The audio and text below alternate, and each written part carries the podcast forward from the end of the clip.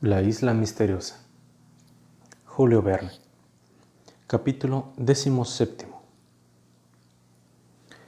Una roca aislada de unos 30 pies de largo por 15 de ancho era cuanto había quedado de la isla, el único punto sólido y era todo cuanto quedaba de Granite House. En torno suyo todo había desaparecido en el abismo.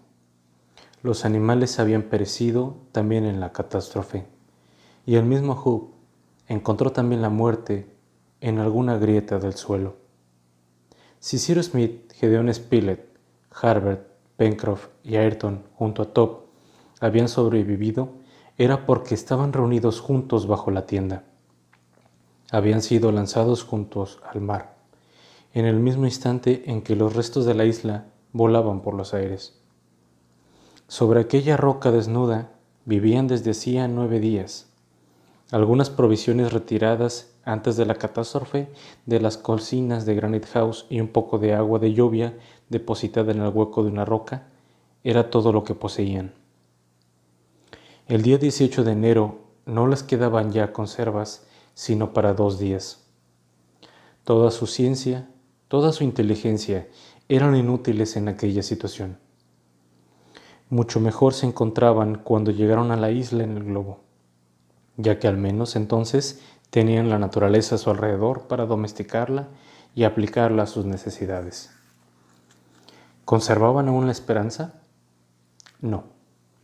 Ni una sola posibilidad de salvarse tenían.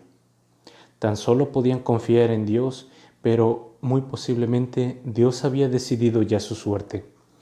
Con resignación contemplaban venir la muerte. Pero en la mañana del 24 de marzo, Ayrton tendió un brazo en dirección al horizonte. Se puso de rodillas, luego en pie y comenzó a hacer señales con la mano. Había un barco a la vista de la roca. Aquel buque no navegaba a la aventura, sino que parecía que para él el punto de mira era el arrecife, ya que hacia ahí se encaminaba en línea recta. El Duncan, murmuró Ayrton, y un instante después perdió el conocimiento. Pocas horas después, los colonos se encontraban en la cámara del vapor, casi sin comprender aún cómo habían podido librarse de la muerte. Era en efecto el Duncan, el barco de Lord Glevernorn, mandado ahora por Roberto, el hijo del capitán Grant, que había sido enviado a la isla de Tabor para recoger a Ayrton y devolverle a la patria al cabo de doce años de expiación. Los colonos estaban salvados e iban camino de su país.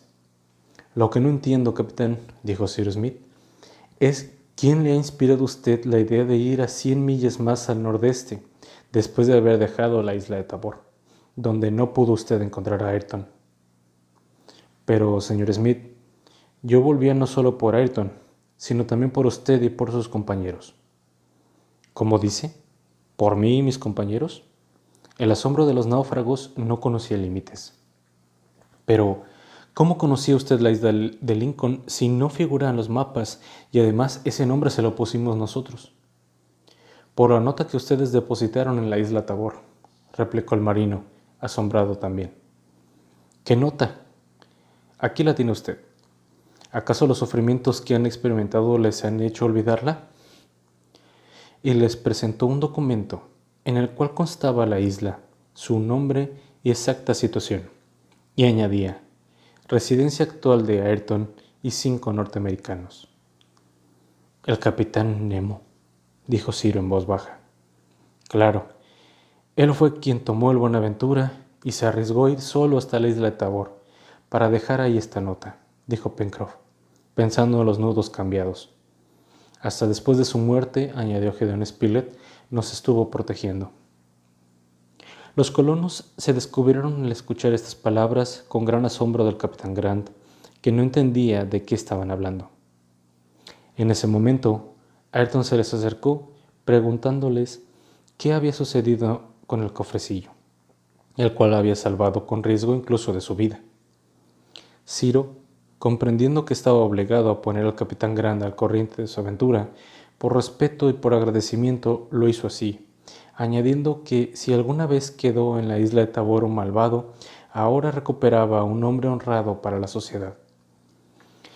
Quince días después desembarcaron en Norteamérica y hallaban pacificada su patria tras de una guerra terrible. La mayor parte de las riquezas contenidas en el cofrecillo legado por el capitán Nemo destinóse a la adquisición de una gran propiedad en el estado de Iowa.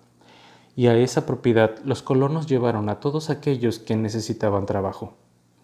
Ahí se fundó una nueva colonia a la que dieron el nombre de la isla que había volado hasta el cielo, y ahí un río que recibió el nombre del río de la Merced, un monte llamado Franklin y un lago de Grant. En ella, bajo la mano inteligente del ingeniero y de sus compañeros, todo prosperó. No faltaba ni uno solo de los colonos, ya que todos habían jurado vivir y morir juntos. Ahí, Cyrus Smith y sus compañeros recibieron muchas veces la visita de Lady Glevernon y ahí vivieron felices. Pero muchas veces Smith veía a alguno de sus compañeros contemplar el horizonte y comprendía que estaba pensando en una isla volatilizada por el fuego y en la que habían pasado muchas privaciones, pero al mismo tiempo habían sido felices. Y el ingeniero comprendía los sentimientos de sus amigos. Fin.